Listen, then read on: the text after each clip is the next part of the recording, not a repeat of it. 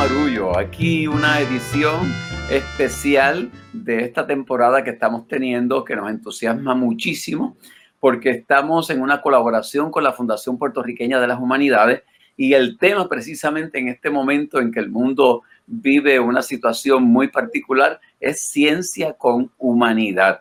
Y cada semana tenemos la oportunidad de explorar en distintos aspectos de la ciencia y cómo ésta se relaciona con la humanidad con las humanidades en este momento que vivimos.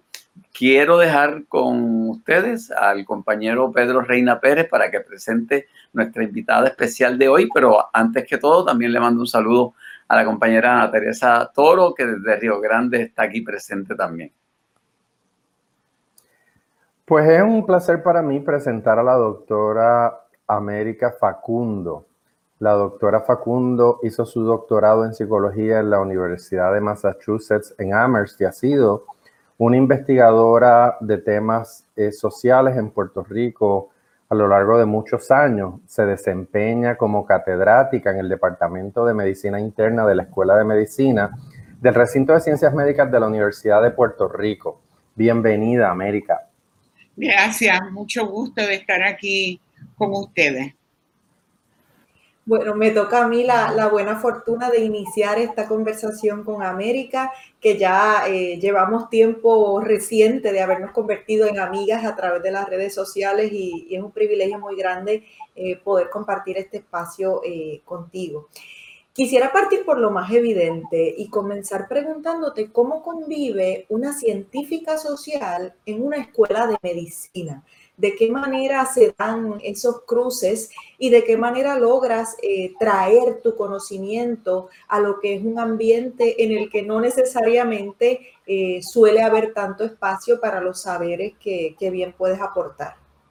Pues precisamente eso se dio identificando en cuanto llegué qué temas no estaban ya incluidos en el currículo de la Escuela de Medicina que vienen de las ciencias sociales, tales como las disparidades en salud, que es obviamente muy pertinente a una escuela de medicina, los determinantes sociales de la salud y la enfermedad y la importancia de la relación del médico con el paciente desde una perspectiva humanista y de empatía en favor de la sanación del, del paciente. Eso es una cápsula de la respuesta que te puedo dar. Yo creo que dices, eh, eh, creo que dices algo que me parece importante y es que eh, la salud, cada persona la, la, interpreta lo que significa salud de acuerdo a su propia experiencia y de, de, de acuerdo al contexto social en el que vive. Entonces, mi pregunta sería, ¿qué desafío plantea precisamente eh, esta situación del COVID-19 en Puerto Rico eh, en términos de salud pública, porque diversas personas, inclusive dentro del gobierno, pueden entender salud pública como algo distinto. ¿Qué guía o qué, nos puede decir la, academia precisamente de lo que es salud pública en estos momentos en que estamos viviendo y que la salud pública está en primer plano? Bueno, eh, precisamente la Escuela de Medicina de la Universidad de Puerto Rico está ubicada, como ustedes saben, dentro de los predios del centro médico.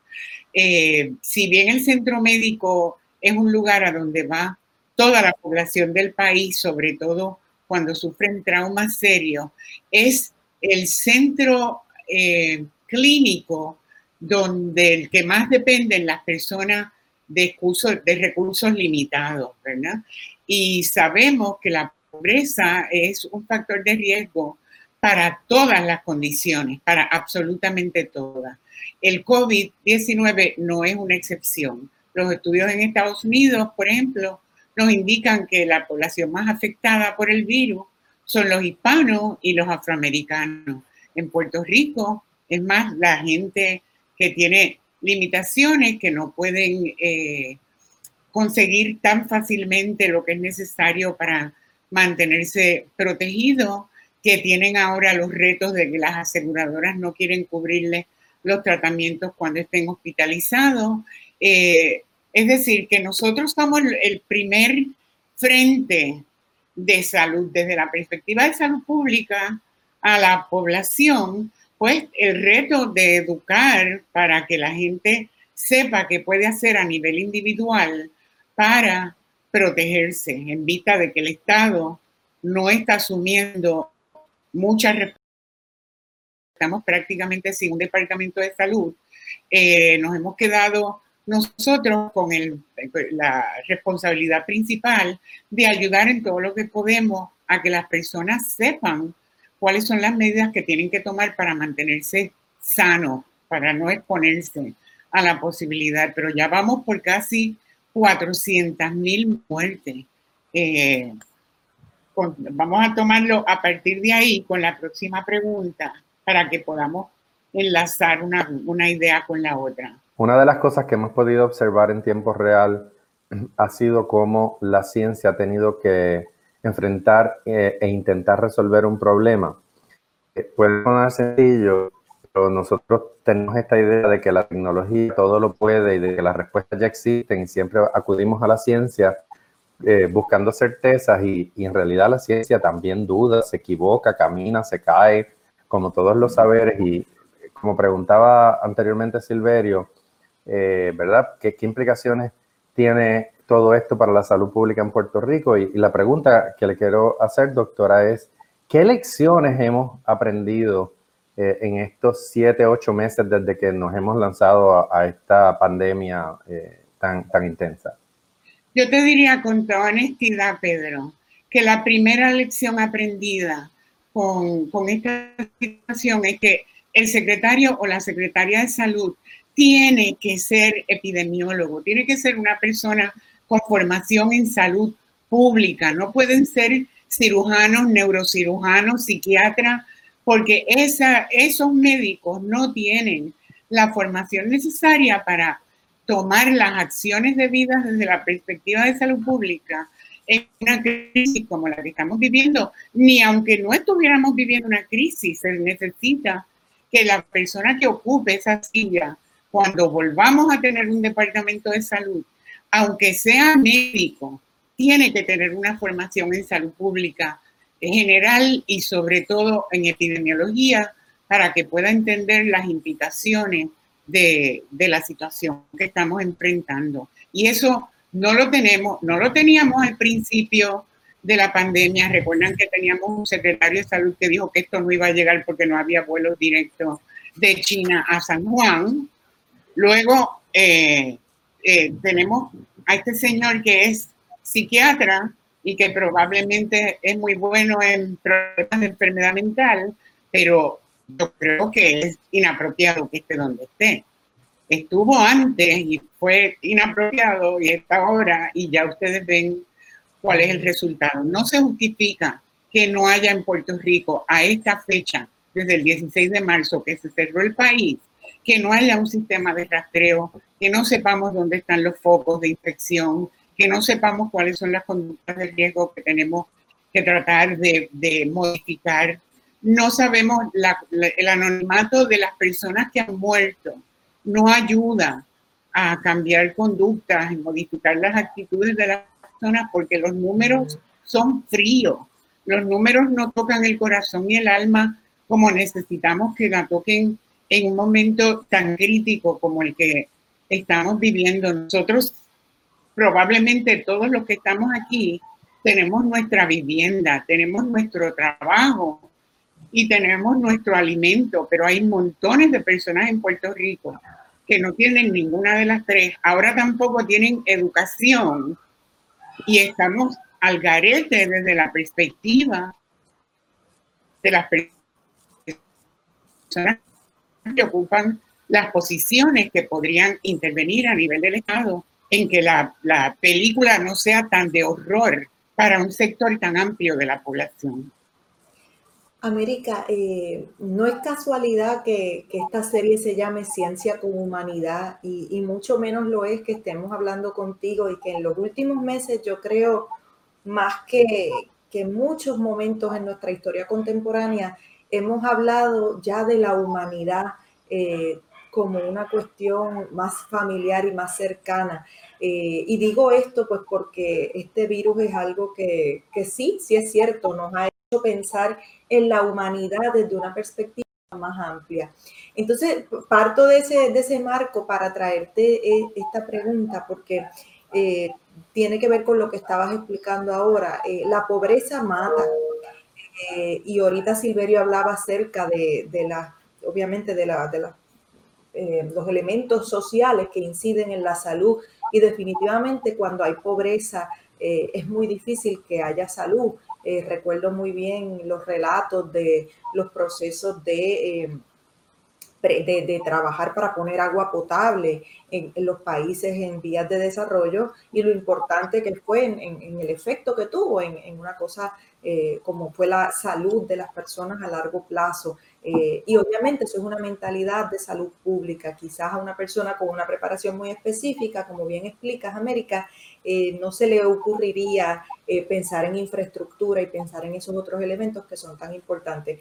Te digo esto, todo, todo esto para preguntarte, ¿de qué manera la pandemia nos obliga a pensar en la inequidad? ¿Cómo lo ves? ¿Cómo lo vives? ¿Qué nos recomiendas? Bueno, eh, recuerda que esta pandemia llega en, la fila de catástrofes nacionales que aparte de la situación política del país, ¿verdad? que lleva mucho más tiempo que los tres años y medio que hemos pasado desde el huracán María, pero no estábamos repuestos del huracán cuando vinieron los temblores y, y luego entró esta pandemia. Es importante que ustedes sepan desde la perspectiva de salud pública y la pobreza, por ejemplo, que los, pueblos del suroeste que sufrieron más gravemente los efectos del, de los derrumbes de sus viviendas estuvieron más de dos semanas sin nada para higiene, sin inodoros portátiles, sin ducha, sin agua. Yo llamé al secretario de salud, le mandé un texto se lo dije y me contestó que eso era responsabilidad del secretario de la vivienda. ¿Cómo es posible que un secretario de salud te conteste que lo que tiene que ver con la higiene en una crisis de terremoto eh, esté en manos del secretario de la vivienda? Eso es inconcebible. Eh, o sea que la actitud del Estado vulnerabiliza doble, triplemente, cien veces la situación que han estado pasando. Sabemos, por ejemplo, que nuestros niños, bueno, hay estudios que nos dicen que sobre el 80% de nuestros niños y adolescentes viven en condiciones de pobreza. O sea, esos son de los pocos datos que tenemos en el país, porque tampoco el gobierno quiere que tengamos datos, ¿verdad? Estadísticas que nos permitan planificar estrategias de salud pública para mejorar la situación en el país. Eh, pero sabemos que el 60 y pico por ciento de la población en general en Puerto Rico vive en condiciones de pobreza. Y si bien el concepto de pobreza depende de definición, en el caso de Puerto Rico sabemos que hay problemas de alimentación, hay problemas de educación, hay problemas de acceso a los servicios de salud, eh, hay problemas de, de, todo tipo, de acceso a la tecnología que es tan importante en este momento. Eh, las viviendas pueden tener condiciones que no son apropiadas para que las personas vivan allá adentro. Están batallando todo el tiempo con la criminalidad en muchas de sus comunidades. Eh, es decir, que el, el, Estado, lo que conocemos como el Estado, tiene que tener una perspectiva comprensiva de lo que es la, la población del país poder establecer políticas públicas que vayan ayudando a que la gente salga del estrangulamiento de la pobreza, ¿verdad? Porque no es que eh, no queremos ni romantizar ni demonizar la pobreza, pero es un dato que la pobreza es un factor de riesgo y eso tenemos que tomarlo en cuenta para todas las políticas públicas en Puerto Rico y que la distancia entre los que tienen y los que no tienen en Puerto Rico es cada vez mayor, como lo es en Estados Unidos, que es el imperio que domina este país. O sea, esa, esa brecha entre unos y otros, entre los que tienen y los que no tienen, es cada vez más amplia. ¿Cuándo es que esto se va a detener? ¿Dónde tiene que llegar el sector de la población que está más atropellado? Eh, doctora, a mí me ha llamado la atención precisamente eh, y me conecto con algunos de los puntos que acaba de exponer, la falta de una educación masiva, de una promoción masiva de aquellas medidas que, debiéramos tomar ante la amenaza del COVID. Eh, he visto en otros países cómo gobierno, empresa privada, medios de comunicación unen esfuerzos para educar a la población sobre lo que estamos viviendo y noto una total ausencia en Puerto Rico. Desde la academia le preocupa esa falta de información y de, y de educación masiva que ha habido con respecto a esta pandemia? Pues claro, porque los medios de comunicación en Puerto Rico están en manos privadas y el tiempo cuesta dinero, eso no es tan fácil. Cada vez que somos entrevistados por los diferentes medios, la Facultad de, Ciencias Médicas en general y de la Escuela de Medicina en particular, tratamos de llevar este, este mensaje, eh, porque lo que se lleva a nivel masivo en los medios convencionales es, eh, lo sabemos, lo repiten una y otra vez, el lavado de manos, la mascarilla, los seis pies de distancia, es como un mantra que yo no sé si todavía las personas eh, tienen internalizado o ya lo sacaron porque hay tal cosa como saturación de lo que tú ves como un sacrificio personal y familiar, mientras ves que los que tienen, tienen el poder en el país no participan de esas medidas de seguridad, ¿verdad? Esto, yo no sé si a nivel de esa distancia de clase de la que hablaba ahorita, si los viejos de las clases dominantes, de las clases con recursos, están muriendo solos como están muriendo los viejos pobres en los hogares porque la familia no los puede visitar. Eh, y eso lo tengo colegas que han estado, colegas de ciencias médicas que han estado hablando de esta situación tan trágica, ¿verdad? De que una cultura como la nuestra, donde se valora tanto que en el momento de la muerte hay unos rituales eh, que se llevan a cabo para expresar la muerte que tiene por la persona que ya no va a estar, eh, todo eso ha desaparecido en medio de esta pandemia. O sea que nosotros dependemos y hemos tomado la iniciativa en llamar a los medios para que nos entrevisten y, y podamos eh, colaborar en todo lo que podemos para que la gente internalice el mensaje de cómo protegerse, que, no, que esto no siga saliéndose de control. Pero en este momento está en, en en una situación crítica, cuando, cuando se llega en, una, en un virus a contagio comunitario, ya es crítico, ya es que en cualquier lugar que estemos, con cualquier persona, con nuestros hijos, con nuestros padres, con, con nuestros amigos, todos los espacios son de riesgo cuando se llega a este punto de, de contagio comunitario.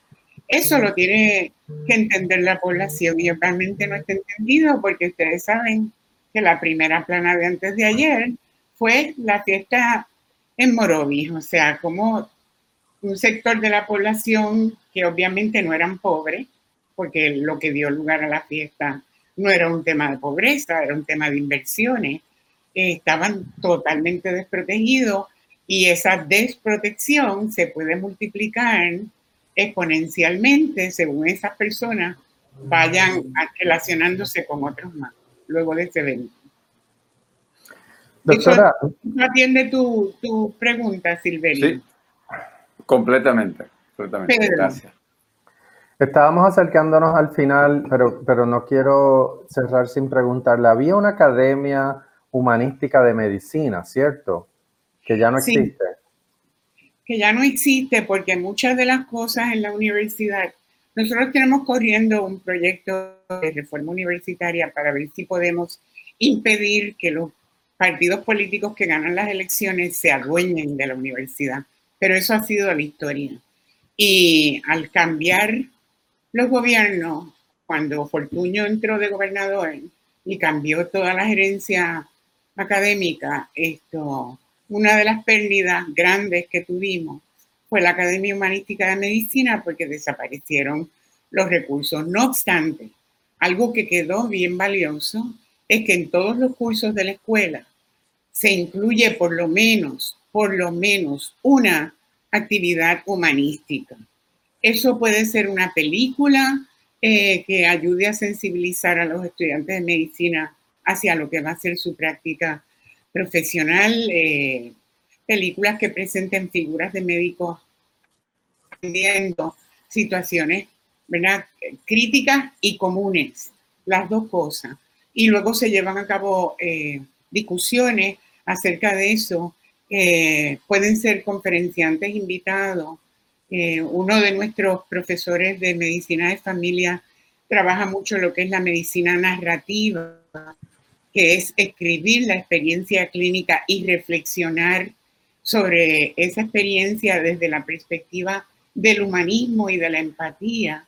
O sea que sí nos quedó eh, un legado importante de esa experiencia de la Academia Humanística. Yo no quiero pensar que perdimos eh, permanentemente la academia.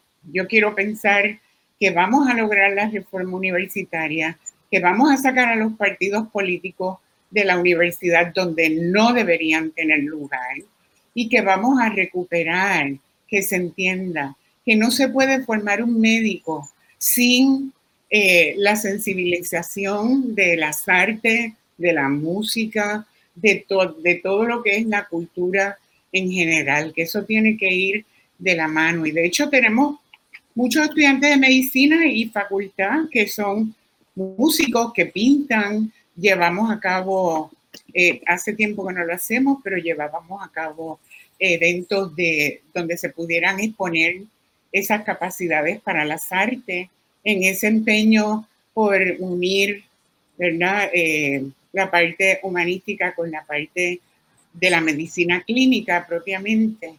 Eh, así que yo confío que eso lo vamos a recuperar. Necesitamos que se, den, unas condiciones que, que, nos lo permitan, porque todos estos proyectos requieren recursos. Por más eh, buena fe, intención que tengamos, el tiempo en la universidad es eh, cuesta dinero. Los proyectos para montarlos hay que someter propuestas, hay que conseguir fondos externos, hay que, ¿verdad? Porque las cosas no se dan por buena fe. Las cosas se dan con recursos y que te volveremos a tener los recursos para darle vida a la Academia Humanística de Medicina. Que así sea. Que así sea. Que así sea. Amén. que así sea. Amén. En, en esta nota de concordancia llegamos al final de este episodio de Ciencia con Humanidad. Le damos las gracias a la doctora América Facundo por estar con nosotros y les recordamos a nuestra audiencia que si quieren saber más sobre el trabajo de la Fundación Puertorriqueña de las Humanidades pueden visitar la página web fphpr.org.